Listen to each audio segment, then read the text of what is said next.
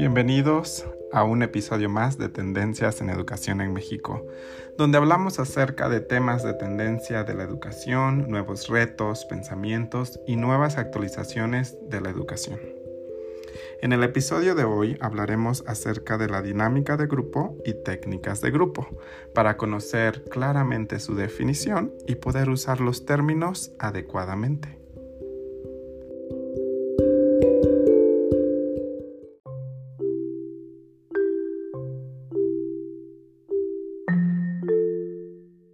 En el episodio anterior, concluimos que la clase escolar es un grupo social, donde hay una interacción recíproca, donde existen objetivos, valores y actividades compartidas, donde hay una estabilidad y una duración, y sobre todo una conciencia de grupo. Y esto nos lleva a pensar que es más que necesario un aprendizaje grupal.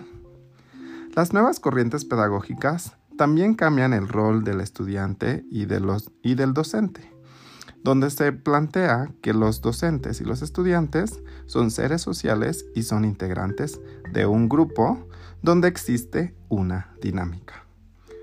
Me gustaría citar a Edith Sheibar y Curie en su texto Técnicas para el aprendizaje grupal donde ella define y dice que la dinámica de grupo se refiere a las fuerzas que actúan en cada grupo a lo largo de su existencia, que pueden ser movimiento, acción, cambio, interacción, reacción, transformación, etc., y que lo mueven a comportarse en la forma en que lo hace. La interacción recíproca de estas fuerzas y sus resultantes sobre un grupo dado constituye su dinámica.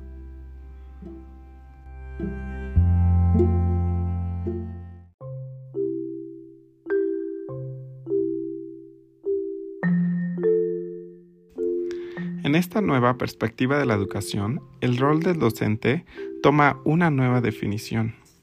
El docente debe de tener una formación en dinámicas de los grupos, en el cual nos referimos que debe de contener conocimiento acerca de los aspectos psicológicos, sociales y didácticos de los procesos grupales.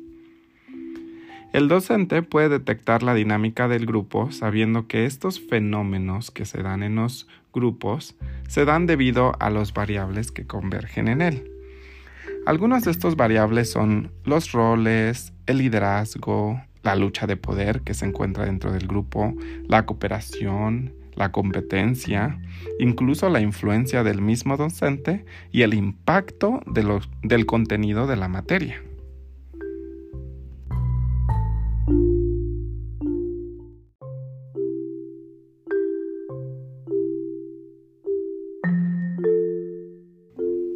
Ahora, el docente debe saber utilizar las técnicas grupales que propiciarán la interacción, la integración y la aceleración de los procesos grupales.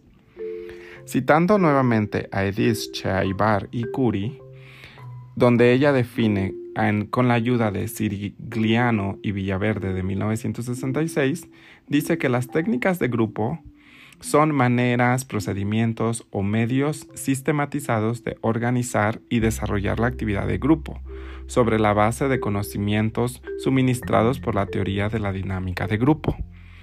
Por eso es muy importante entender que estos procedimientos o estas maneras o medios sistematizados de organizar y desarrollar la actividad del grupo es lo que realmente tiene que trabajar el profesor para poder llegar a los objetivos del grupo. Las técnicas por sí mismas no bastan para lograr los objetivos del programa, pero sí es muy importante utilizar estos medios para lograr los diferentes objetivos, para lograr la dinámica en el grupo sea acorde a las necesidades del grupo y poder lograr los objetivos. Y me gustaría decirles y concluir que es muy importante entender que la dinámica de grupo y las técnicas de grupo son términos muy diferentes.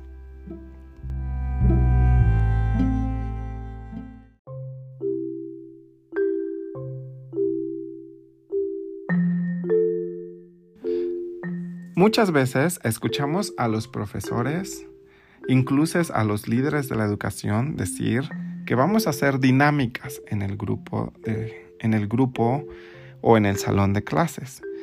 Y es erróneo decir dinámica, ya que estas son técnicas y estas técnicas son actividades que se realizan para fomentar diferentes eh, reacciones en el grupo, es decir, para poder lograr otros fenómenos, para poder lograr el objetivo al que se tiene que llegar.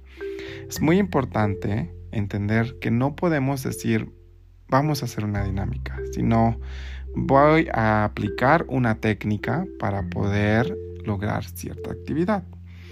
Estas técnicas son lo que va a lograr que el profesor sea lo adecuado para el grupo.